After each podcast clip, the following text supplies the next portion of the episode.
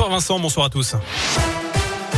Et à la une de l'actu, 13 ans après les faits, la famille attend des réponses. Le procès du meurtre d'une postière de Montréal-Lacluse dans l'Ain s'est ouvert ce matin devant la cour d'assises.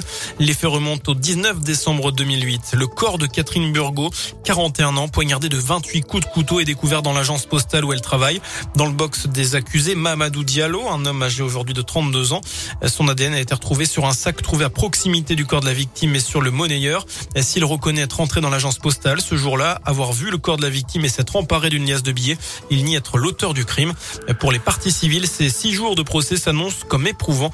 Maître Séverine Debourg est l'avocate de la famille de la postière. La famille, elle attend cette, euh, ce procès depuis 13 ans maintenant. Donc autant vous dire que leur état d'esprit était à la fois d'être euh, impatient, mais d'être complètement fébrile. Hein. Ils sont là pour cette semaine, pour essayer de comprendre et pour essayer d'avoir des réponses, ce qui est toujours extrêmement difficile. On est là pour débattre, on est là pour écouter et pour entendre et pour, à mon avis, faire jaillir ce qui sera euh, la vérité judiciaire. Voilà, l'enquête s'était tournée dans un premier temps vers un autre suspect, Gérald Thomasin, acteur césarisé en 1991 comme meilleur espoir.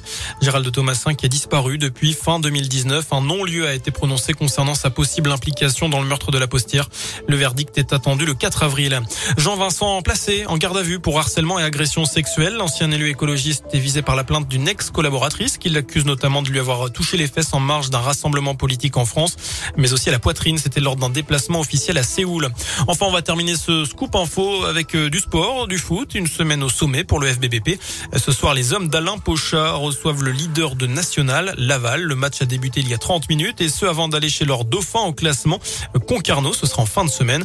Pour les Bressans, quatrième, c'est donc une semaine presque décisive pour se hisser sur le podium, rattraper les adversaires et pourquoi pas viser un grand coup dans ce sprint final. Voilà pour l'essentiel de l'actu sur Radio Scoop. Passez une excellente soirée.